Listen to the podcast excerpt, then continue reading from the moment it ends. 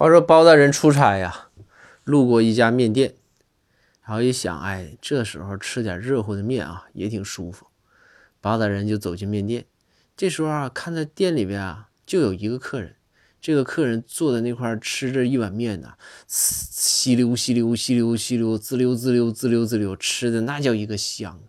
这包大人这一看，说这肯定好吃啊。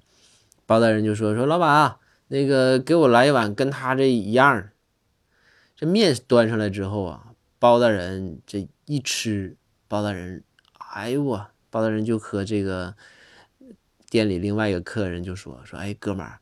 你这面这么难吃，你都能吃得下去啊？你咋还吃这香呢？这个时候，这个哥们儿扭过头对着厨房就喊：“说老婆，又有人说你做的面条难吃了啊！”